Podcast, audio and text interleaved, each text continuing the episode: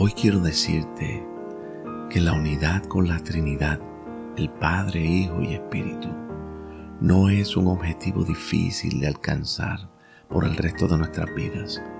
Muchas personas sinceras han desperdiciado a lo largo de los siglos muchos días e incluso toda una vida luchando por vivir hacia cuando ya hemos sido liberados en la obra terminada de Cristo para poder vivir desde la plenitud y la unión con Él.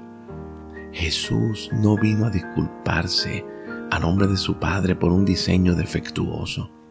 Él vino a probar que Dios no cometió un error cuando te hizo a ti y a mí.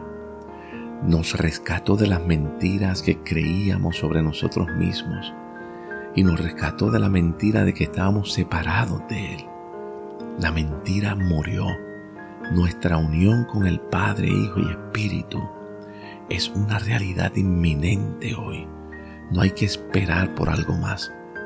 Nuestra experiencia de su presencia, escúchame bien, tiene su referencia en nuestra comprensión de nuestra unidad.